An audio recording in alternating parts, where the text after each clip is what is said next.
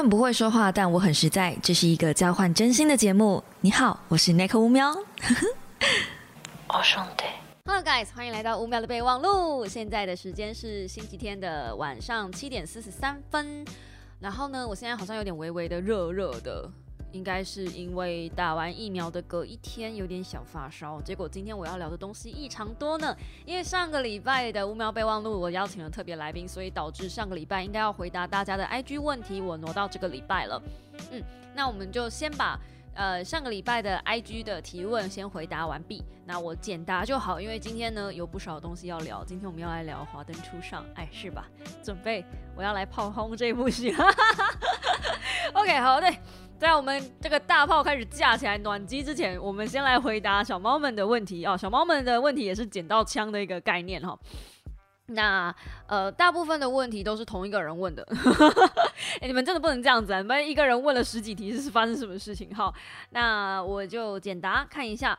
呃，有的小猫是好奇我的投资的部分，比如说考虑美股或者是其他投资。那目前呢，你们知道我都有在玩台股嘛？那美股我也是最近开始在进入市场。那美股最近其实开始在大跌，尤其是呃有那个风声说要降息嘛，还是升息？我也看到忘记，我现在不要跟一个正在发烧的人发烧，不是烧烧的人计较。嘿，Anyway。美股现在就是在一个疯狂大跌的状态，我预计应该会跌到就跌一阵子啦。对，所以最近应该是一个蛮好的进场的时间点。如果你的手上有一些外币的闲钱的话，可以慢慢一点一滴的去买这样子。我不建议大家一口气投入全部的金额，但是我自己啦，我会定期定额的一点一点的投入。对于还不熟悉的市场，我都是这样子。那比较熟悉的，我就会一次大笔。嗯。好，那还有人在问我看房子的后续这样子，呃，目前这几天我看房子都是在看租屋的部分，就，嗯，就呃。可能以后会买台中吗？就台中，我有在考虑是要用买的还是用租的。但是，对我应该会考虑搬去台中。对，如果真的要搬的话啦，就还在看，因为我觉得同样的钱租淡水也不是不行。因为我是真的蛮喜欢，也已经习惯了在台北的生活。但我后来想想，我其实真的很少出门。那刚开始搬到一个新的区域，一定会有一个阵痛期。我光适应北投这个环境，我就适应了快半年吧。所以我其实是一个很不喜欢搬家的人。那我是一个很需要有家的感觉的人。对，所以嗯，台中我目前就是还在看。那台中也是一个我相对能够负担得起，我只租屋的部分能够负担得起的区域。然后高雄的话就一定会用买的，对，但是我觉得高雄买下去的那个 CP 值对我来说真的有一点点低，而且我妈并不是不能接受到台中生活，所以我有考虑在台中租房子或是买房子，然后把妈妈接上来这样子，目前还在看。好，然后呢是。近期最有兴趣的一本书，呃，我最近才刚买，那我推荐大家看。其实我花了一个晚上多一点点时间，因为我现在还在看，大概剩十几二十页吧，就看完了。叫呃失控的努力文化。然后这本书我后来才发现，原来是 Yo，就是呃一个 YouTuber，也是在讲投资理财的的。YouTuber，然后他先推荐我，只是他推荐我是原文的，然后我没有发现，呃，那一本原文有翻译成中文，就是失控的努力文化。那这个东西其实我还有推荐我的 VIP 小猫，就是米克斯小猫们这个月的选书也是这本书这样子。好，出现了一个神秘的词，叫做米克斯小猫。什么叫做米克斯小猫呢？我一直没有在我的 YouTube 上宣传这件事情，因为我觉得加入米克斯小猫这个会员机制，其实是对我来说是一个很亏钱的行为。简而言之呢，米克斯小猫每一个月是要缴三千啊，不是 三千三百块的会费。好，每一个月三百块的会员费用，那每两个月呢，我会回赠你一本书。对，所以逻辑上来说，他们赞助我的金额当然是相对比较高。可是如果你选书的话，你可以选自己想要的，不一定是我指定。我每个月会推荐一本到两本的好书给你，啊，就是这个 VIP 米克斯小猫的部分。假设你有自己想看的，啊，你也可以就是跟我讲说 n i c o 我想看这一本。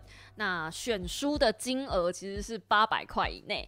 所以呢，你赞助我，你每两个月加起来赞助我六百块，但是你可以要八百块的书。所以如果你真的真的要到一本很贵的什么词典之类的，我还是会送你，就是八百块的书这样。所以我自己觉得，呃，米克斯它比较像是一个也有赞助我，然后同时也能买书的一个机制，嗯，这是一个比较特别的概念啊。这是场外插播这样。那最近比较有兴趣的是这一本。好，然后呃，请问 Nico 在重视自己的感受和照顾别人的感受之间要怎么样做到刚刚好？哎，那是不可能的，刚刚好是不可能的。这个其实跟沟通法，还有你可以去看一些谈判学的东西。你知道谈判学这玩意儿啊，谈判这玩意儿，就是你一定会势必的让出一点，但是你有得到一点，然后对方呢也一定让出一点，但是有得到一点。那我现在比较尴尬的是，就是对方完全不想让，呃，踩线踩得很死的时候，就变成是我一直要让，我一直让，我一直让，让到最后忍无可忍这样子，所以。嗯，要怎么样在这个中间线拿捏得非常好，需要很大的一些嗯沟通手段，然后也要一些人际关系跟人生经验。所以我自己觉得，所谓的做事情圆融啊、嬉皮笑脸啊，才蛮重要的。就是所谓伸手不打笑脸人嘛。所以呃，装傻还有嘴甜，我自己觉得这是这两个是我。非常非常疲弱跟不足的技能，但这两个技能可以帮助你在于跟人相处之间相对圆融一些。好，希望有回答到你喽。然后呢，嗯，国中生该怎么样一个月存存零用钱一千五百块港币，大概是一千七百八十四块。可是。你要知道，香港跟台湾的生活交际圈其实有点不太一样。我不是很确定，呃，一个国中生要花什么钱在生活上。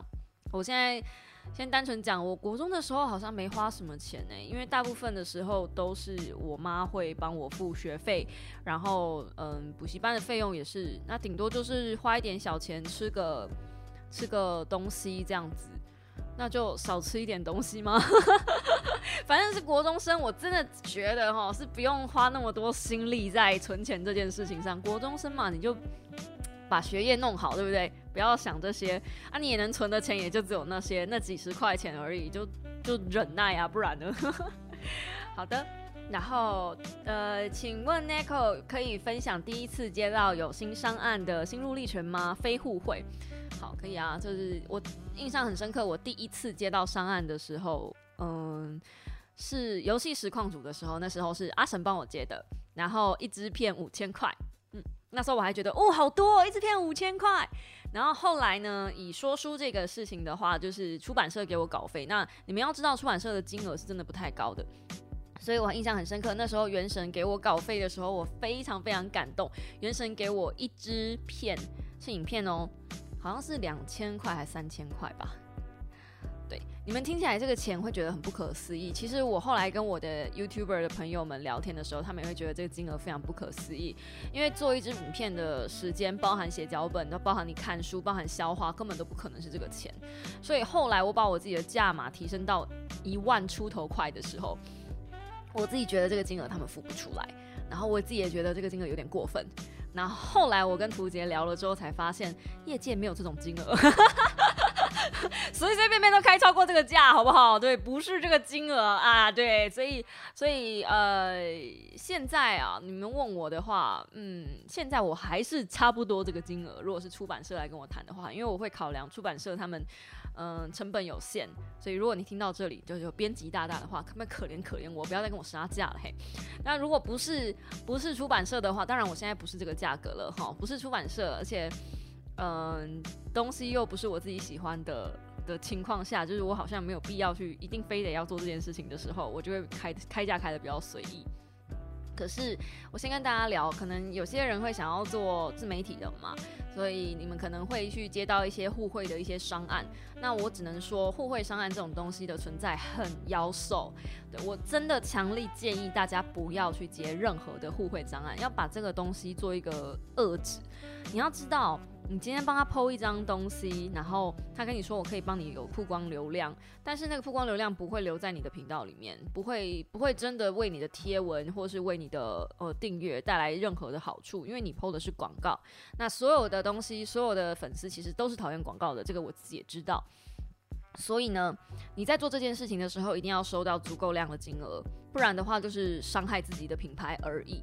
那对于对方来说呢，他只要花一点成本，是真的成本，因为制作一个商品其实没有像它的商品本身的价格那么高，不然他赚什么钱？所以他可能给你一一千块的商品，但实质上他可能只付出了两三百块，然后就可以换到一篇嗯流量有流量有价值，可能还有品质的贴文。你觉得这样子划算吗？所以我从来不接，我后来就真的不接互惠了。我宁愿花一点小钱自己去买，尤其是像书、公关书这种东西，有些编辑会喜欢给我公关书，然后跟我说：“哦，请问一下会给我们贴文吗？请问一下会给我们就是呃现实动态曝光吗？然后甚至还会要求一些贴文的规格跟曝光规格，那种我都跟他讲说：哦，谢谢，那我自己书我自己买就好了。就一本书两三百块，其实我也不是买不起这样。”就是今天，就算不是做自媒体，我一本书两三百块，我还是买得起。我本来就要买书的人，所以嗯，这是一个互相尊重专业啦。我也不是说什么，就是我不希望把自己经营的很廉价，所以我也不想要让这个风气好像大家觉得厂商觉得互惠这种事情是很应该的，其实这是很不应该的行为。好，然后接着是。嗯，想知道 Nico 如何克服婚前焦虑的，还是你会建议直接不要结婚？嗯，我的婚前焦虑哦，嗯，其实我没有克服诶，我到结婚的前一刻，我都还在想我那个名字要不要签。然后我结婚那一天，我大婚的前一天晚上发生了一些事情，啊，现在回想起来，那个时候真不该签，就是因为发生那件事情，我还执迷不悟的要签，可能是因为那个时候已经。就是死到临头了吧，所有的南部的亲戚都已经要杀上来了，然后，嗯，在那个时候被被人家就是洗洗一把很大的脸，也只能默默的吞下去，才会导致今天这样的行为。那我只能说，婚前有焦虑是一定的啦，因为毕竟你将来要跟这个人在一起一辈子。可是如果你有疑虑，一丝疑虑，你真的，一丝疑虑就好，先不要，就不要钱。我真的会给大家建议，就是如果你有一丝疑虑、一点点可能的怀疑，就不要。当你心中要毫无疑虑、确定要嫁这个人的时候才嫁，对，不然的话，我会建议都不要结婚，对，都不要结婚。嗯，好，嗯，请问直男癌有改善方法吗？上次分析 DA 的案例，反过来看自己也无法正确应答，都会思考后回答。嗯，男生啊。我觉得男生在回答女生题目或者是任何的想法的时候，你们只要抓准一个原则：今天如果对方是你的伴侣、老婆也好，呃，女朋友也好，或是老公，或者是就是伴侣，对你只要抓准一个原则，捧他，毫无理由、毫无理智。你今天爱这个人，你就不能有理智。爱情是盲目的，这句话是真的。你要在这句这个这个东西中体现出来，你要无条件的一直捧他。当然，呃，不是捧完之后就算了，今天就是把他捧得高高的，让他真的很盲目的面对世界，这样也不行。而是在那个当下，你只是只是要安慰他的情绪。呃，通常我会要求我老公，也不是要求啦，就是塞奶的时候，都是我比较感性的时候。那个时候我也不不希望他理智的分析任何事情，我不想知道。比如说，老公，你觉得我今天穿的好看吗？这个正确答案是，你每一天都好看，你有哪天不好看的吗？然后老婆就会啊，讨厌死相啦，就啊，没有啊，我说的实话啊，我不觉得你有哪天不好看啊，这样不就解了吗？既开心，然后你也不用回答，真的，你有哪边，或者是最最最多男生最不能回答的问题就是，你觉得我今天有哪边不一样？嚯，这个很可怕，对吧？你觉得今天我有哪边不一样？男生最怕遇到这一题了，什么头发短一点啊，发夹颜色不一样啊，裙子买了新的啊，谁知道？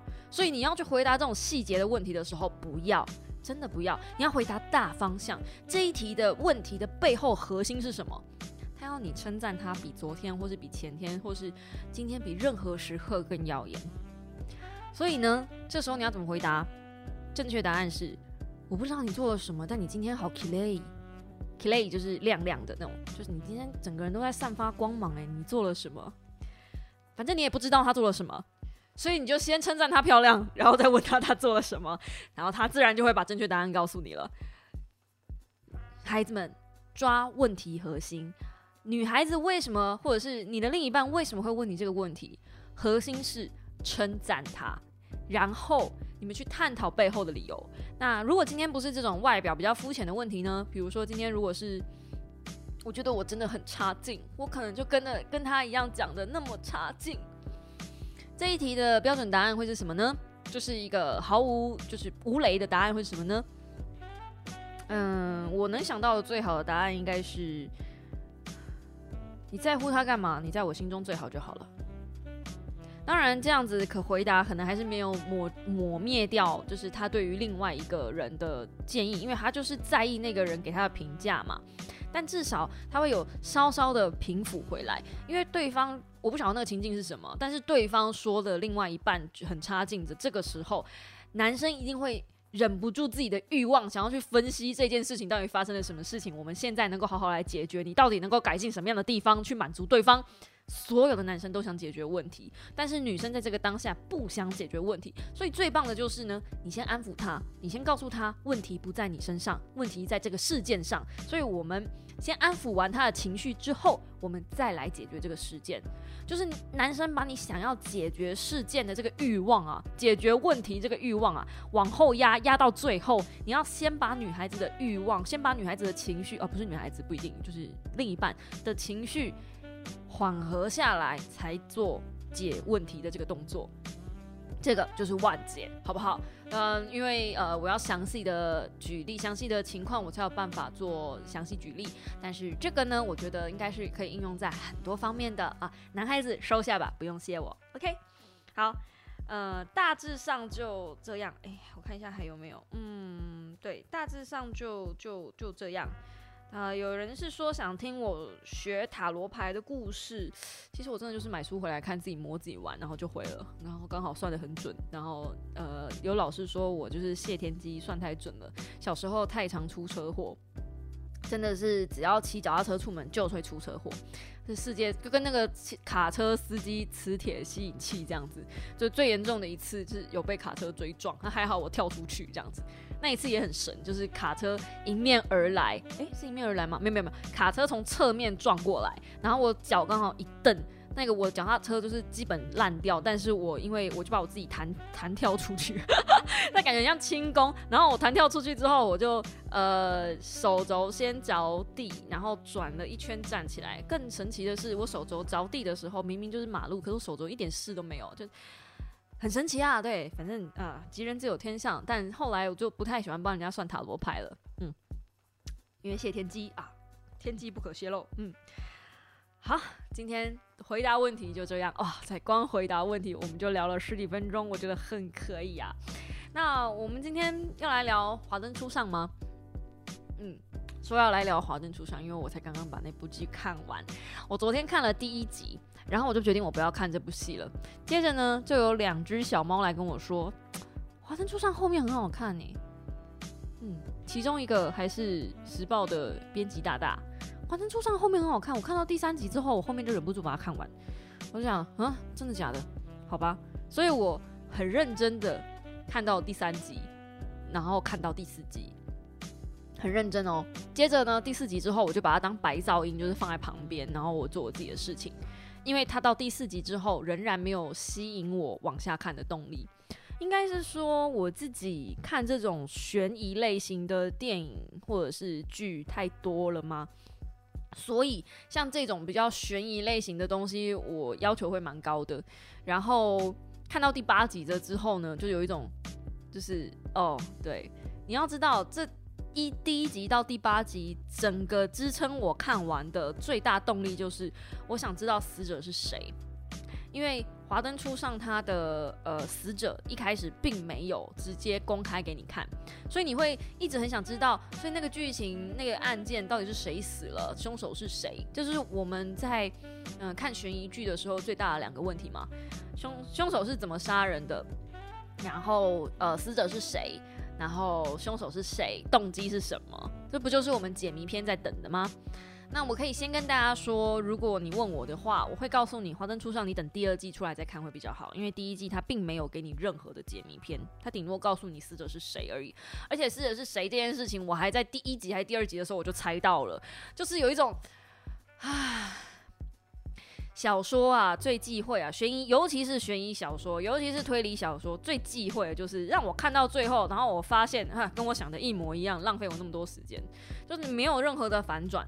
那人物在铺垫上呢，我觉得我们可以聊聊人物铺垫，因为呃，它的剧情跟故事本身非常的老套跟平面，所以我觉得好像没有太多可以聊的。但是呃，如果是聊人物这件事情，我就觉得比较有趣。里面有一个叫做阿季，那个季是呃季节的季，然后可能是谐音叫阿姐，就是以台语的谐音来说，就是嗯我们在讲年纪比较大一点点的姐姐的时候，我们也会叫她阿季啊，在台语的里面，但是比较聪明的，哎，顺带一提，叫人家比较年纪稍微长一点的长辈，不要白目，就叫人家阿姨，好不好？姐姐，OK，女生经过一定的年龄之后，全部都是。姐姐，好不好？出社会了，大家懂点事。真的，这这对人际圆融是有帮助的。当你一个姐姐一喊下去，人家心花怒放，哎呀，谈判都顺利。我跟你讲，好，那呃，我们回到这个华灯初上，这个阿季啊，我觉得我们可以来讨论一下。她其实年纪有点大了，然后你论姿色其实也还好。可是她之所以可以在日系的酒店里面当陪酒女，是因为她毕竟有一定的手腕跟跟口气，然后她有一两个抓得住的客人。但是到最后，她发现这个抓得住的客人呢，也不会呃想要把她带走，就是想要带离她带她离开那个酒店的地方。那对于她人生最大的支柱。本质上是没有的。嗯，以一个女人来说，这部戏里面总共有呃五个女生，然后其实都在跟男人之间有纠葛。那都是这些呃花花女子，然后渴望爱情，可是又被爱情玩弄。不管是去喜欢别的呃，不管是喜欢朋友的男朋友，或者是呃呃爱不到，基本上就是爱不到，然后。嗯，爱的很残破，还有，呃，爱的很扭曲，还有渴望爱但一直得不到爱这样子的反复，那你就觉得哈，这些人年纪也都大了，这样讲可以吗？就是你不管看哪一个年龄层的，在这部戏我只看到这件事情，就是你不管看到哪个年龄层的女生，只要她是单身，她永远都会渴望爱情，而且。不管是哪个年龄层的女生，到最后怎么好像都会被男人伤害，都会被爱情伤害。我更正，都会被爱情伤害。女人真的这么笨吗？还是一扯到爱情，我们智商就下降三三倍呢？我跟你说是的。我没有要来，就是跟大家讲什么。我跟你说是的，就是当我老公不在的时候，我都可以信誓旦旦的跟你们讲，说我我那口乌喵随随便便条件这么好，是不是？眼睛一闭，随便一指，哪个男人不爱我？是不是？哎，我跟你说，我老公一回来，我就只爱他，我就只爱他，我就只要他，怎么样？对，爱就是这么笨，爱就是这么没有道理。你明明知道你不一定要在这段关系里面熬下去，可你就是爬不起来。然后呢？这不管是几岁，分手了，一样做傻事。哪怕你是呃酒店的妈妈桑，经历过大风大浪，分手了，一样哭的死去活来。我就觉得，唉，这件事情啊，我不用华灯初上跟我讲啊，我的人生就一直在过这件事情啊。我已经三十三岁了，我仍然为了爱情这件事情哭的死去活来。最近。嗯，这个礼拜就是看了不少书。我说我没时间，我很忙，是因为我同时间看了五本书。嗯，你没有听错，五本书。所以这个礼拜呢，嗯，说书可能有点产不太出来。诶，五本吗？哦，四本，四本，不好意思。这四本书其实是有一点点环环相扣的，一点点，just a little。其中一本是有春的日子，另外一本是三十三岁的逆袭。那这两本其实都是属于散文类型。有春的日子是刘冠颖老师的，那他的上一本书呢是那个呃，女子力不是温柔，是战斗。我记得我有在 podcast 里面分享过她的作品，那她也很客气，就是这次她出了新书，还写了一个就是签名给我，这样子说谢谢给我机会让我的故事到你生命里走一走。我把它看完了。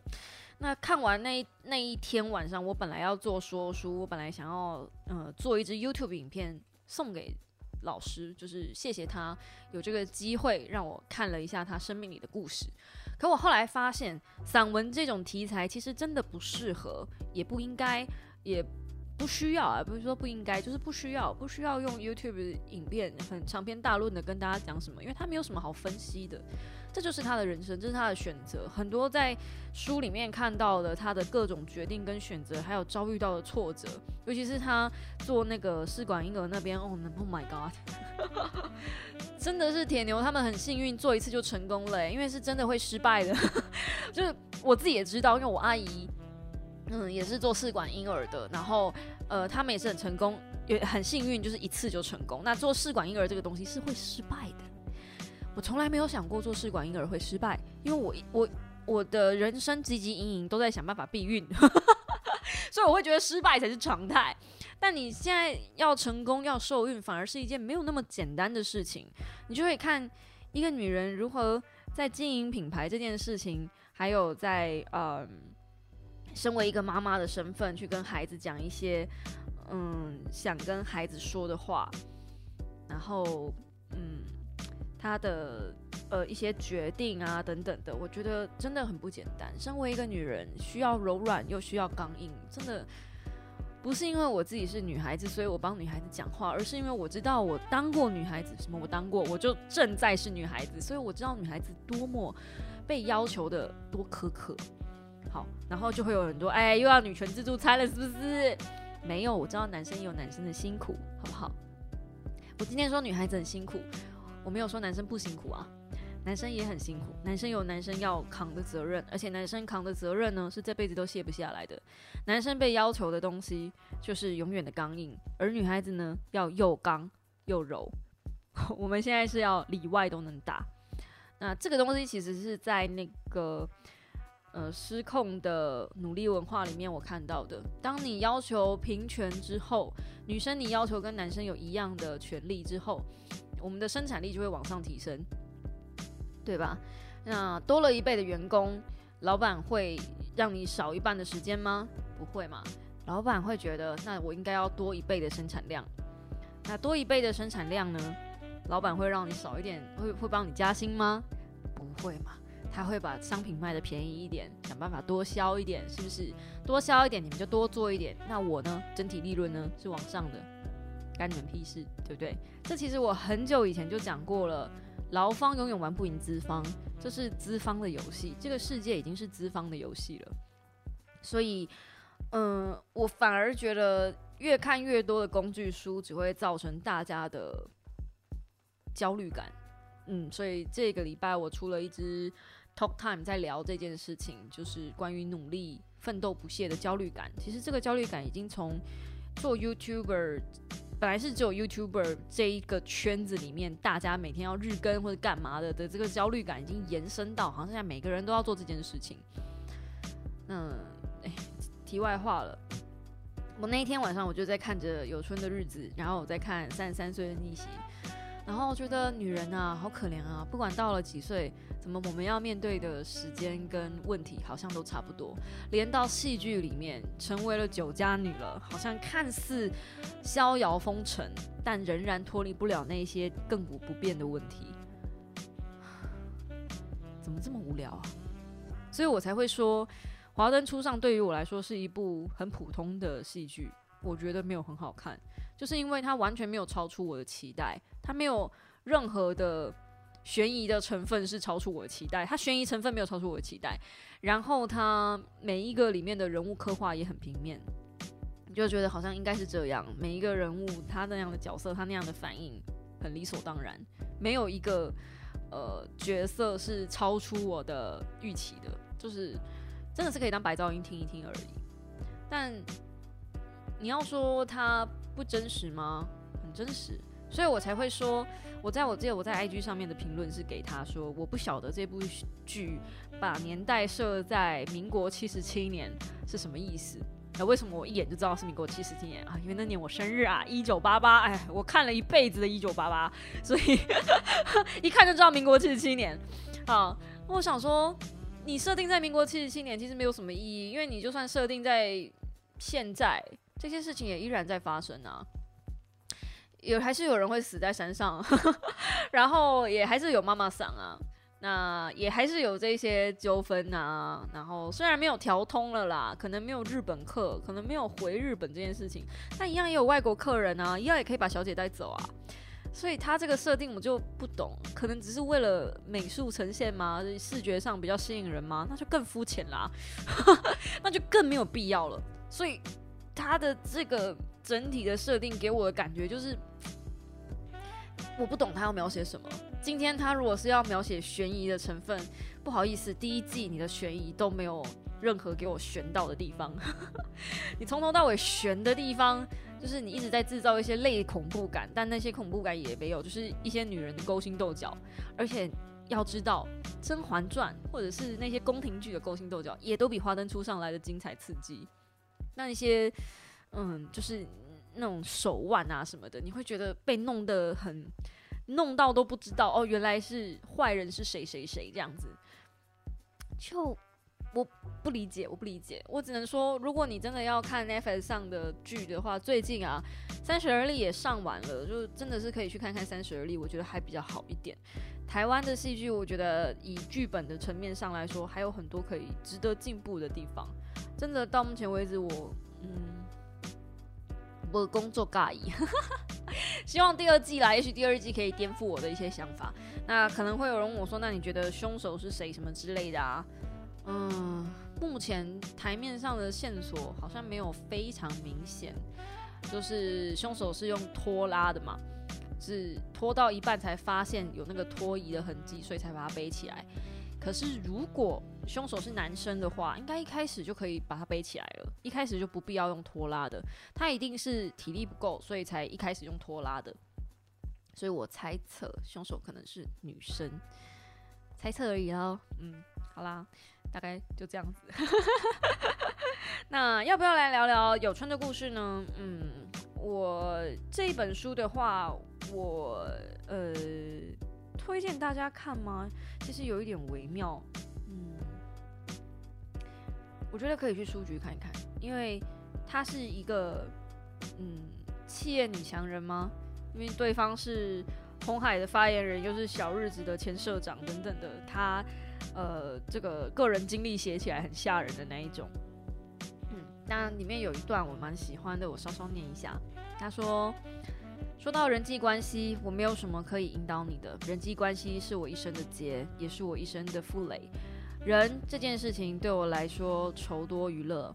在陌生人的阳台，我时常觉得害怕。我不善破冰，且害怕尴尬。如果完全没有人跟我讲话，就这个样子结束了那个场合，我的自我感觉良好度会直线下降，像一朵壁花粘在墙壁上，壁花最后还枯萎了。我分不清楚，我到底是想被注意还是不想被注意。但我很肯定的是，我很害怕被讨厌，很害怕被漠视。这也许与我童年的不快乐回忆有关。我花了很多的时间在处理这个课题。我会把这一段特别贴起来，是因为，呃，我自己也有相同的问题。我不晓得我想被注意还是不想被注意。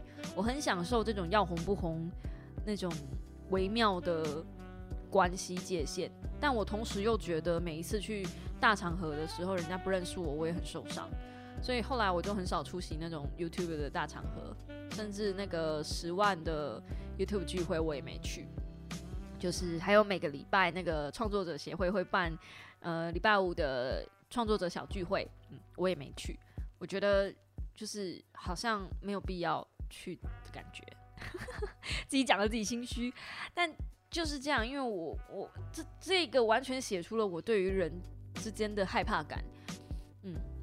啊，偏偏呢，就像他讲的，他说偏偏我一直要做跟人打交道的工作，从记者开始，公关发言人到经营媒体，我必须不断的认识人，做很多串联人的事情，年近四十，我不会说我是个受欢迎的人，但我相信没有人会说我虚伪。大部分的时间，我都能把真正的自我与社会的自我做个平衡呈现。这一点是我非常非常敬佩他的，因为我在大家的面前就只有真正的自我。你在网络上认识我是个什么样的人，私底下看到我就是个什么样的人。我就是如此的 open book。这个礼拜我还有去呃找尾鱼聊聊天。那尾鱼是呃生鲜食书的创办人，同时他也做了很多线上课程的 leader，这样他就是协助老师们可以去办一些线上课程。那他找我聊天的理由，就是当然也是想要问问看我有没有做线上课程的这个意愿，哦，然后还有可能性。那聊过了之后，我才发现我基本上要把我自己的做说书的这个部分弄成线上课程是非常困难的，因为我看书的时候没有什么逻辑，我我是一个非常感性的人，我觉得这一段很重要，我就会把它截取下来分享给大家。那怎么样判定这一段重不重要呢？我开心。我觉得它很重要哦。还有就是我在看这段的时候呢，我脑里有画面啊，有脑里有画面，是我很热情的在跟大家讲解这个部分。嗯，这就是我觉得就是对，所以我才会说我我我在写脚本的时候根本像通灵，因为我脑子里面已经有嗯完整的画面了。那这样子的情况下，我要怎么教大家呢？我总不能教大家通灵吧？所以我们就花了很多时间在聊。那在聊的过程中，我也发现，诶，其实我没有固定的 TA，然后我也没有像一般的人一样，就是可能有些网红会有一个小账，然后处理自己的私事，发自己的情绪，然后有一个大账户，然后就是给大家追踪用的等等的。我没有这个东西，我的小账跟大账是混在一起的。所以你们在我的现实动态看到的时候，就是我自己的生活，各种各式各样的情绪。我有时候会在上面哭泣，我有时候上面会在生气。我不，我不害怕在大家面前把情绪展露出来。当然，这也许是一件很愚蠢的行为，因为没有人喜欢看别人哭，没有人喜欢看别人生气。这样子的行为只是会掉粉而已，也许吧。但是我总觉得，嗯，人是有喜怒哀乐的。那一天我们在开会的时候，就是在跟伟鱼聊天的时候，呃，房间里面还有另外两个小妹妹。可以这样讲吗？同事好，然后他我们我们聊到在 IG 上一个很有名的夫妻，嗯，然后他就说，我们就聊到他们嘛，就聊他们呈现的影片，觉得说他们很很厉害，就是呃一对夫妻，然后那么多小孩，然后可以呈现那种很光明，永远家庭都很欢乐的样子，这是他们的原话，很厉害，就是好像永远都有满满的正能量。然后我就跟他说。他们也不过就是每天偷了一个一分钟他们生活中的片段，而且还经过剪辑。可是，因为他们有给你满满正能量的感觉，所以你就相信他们家永远都保持正能量。你要知道，在那个房间里面，所有人都深知社群媒体跟自媒体的运作方式，但仍然，但是仍然，他们一样会被那个感觉给洗脑。就是我看到你的呈现的内容，就是你全部的人生。但这不是真的，我必须告诉大家，这不是真的。嗯，所有的创作者都是人，一样会有喜怒哀乐，一样会有悲欢离合。而我不害怕把我的悲欢离合跟喜怒哀乐呈现在大家面前，是因为我觉得很多的东西并不是只有正能量而已。一直喂给你们太多的正能量，就像一个毒鸡汤一样。不会，反而不会让你们前进。就像我一直在做，如果我一直在我的频道一直在做各种工具书，然后一直不断的在做一些就是积极正面向上的东西，好像会营造出一种，诶，如果我现在不积极正面了，如果我现在不认真学习了，如果我现在不努力投资了，是不是我这个人就作废了？是不是我的人生就不行了？我不想要营造这种感觉给你们，因为我觉得每个人有每个人的选择，哪怕你现在不选择不投资，你现在选择不学习，你现在选择睡觉打电动，都可以，这是你的选择，这没有什么对与不对。也许对于你的人生来说，你只需要这样子就好，你不需要更多更多的其他的东西了。这听起来很荒谬，但事实上是，嗯，只要我的只要我能够过生活，其实为什么我一定必要？赚很多很多的钱呢？就像我妈跟我说，我就我有一天问我妈说，我什么时候才能退休？我真的好想退休，我真的不想干了，就是做自媒体什么的，就是经营，然后做贴文真的，好累，我真的不想干了。然后我妈就跟我说，可以啊，你大概要赚个一亿吧，一亿才能退休。然后我就跟她讲说，一亿，你都没有一亿了，我我还一亿。那因为我妈是公务员，所以她每个月有月退俸。她说不一样啊，我每个月有月退俸啊。那个时候我就心里面下定决心，好，你每个月月退俸多少？我就算，我就算他每个月月退俸是多少，然后我只要有我的被动收入能够达到这个标准，我就不干了。我也可以说，我有每个月有月退俸，只是我月退俸是一口气零，好不好？就之类的，就是我觉得那个那个一亿真的很荒谬哎，就是感觉就是一个人对数字没有概念，所以他讲了一个蛮天的数字，让他女儿先不要去休息，这样你能赚钱就多赚钱，这样。我自己觉得啦，有一定的存款。当然是好的，就是嗯，能够给你一定的安全感。在你还没有一定的存款之前，你积极营营的去赚钱，积极营营的去学习，积极营营的努力奋斗向上，这个都没有错。因为你没有安全感，你会一直想要去做这件事情，去呃做一些能够让你有安全感的事情来填补你。这件事情是没有错的。就像我现在对于家没有安全感，所以我会一直很想要弄一个自己的家，我会很想要让我的家稳定下来。这个渴望已经渴望到，我宁愿跟我老公分开也没有关系，因为我就是想要有一个稳定的家，我想要有一个地方可以让我待着，不用被赶出去，我不用活在一天到晚说就是要被赶出去的那个噩梦里面，或是被赶出去的噩梦里面，或是已经被赶出去的噩梦里面。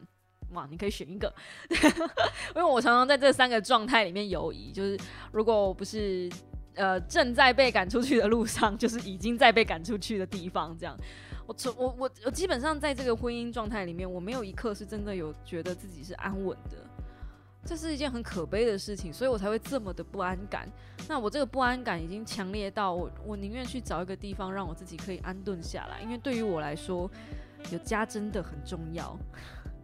那这一件事情的成立，因为每个人对于安全感这件事情的成立不一样嘛，所以。当你想要去追寻一个方式让你自己有安全感，这没有什么对错。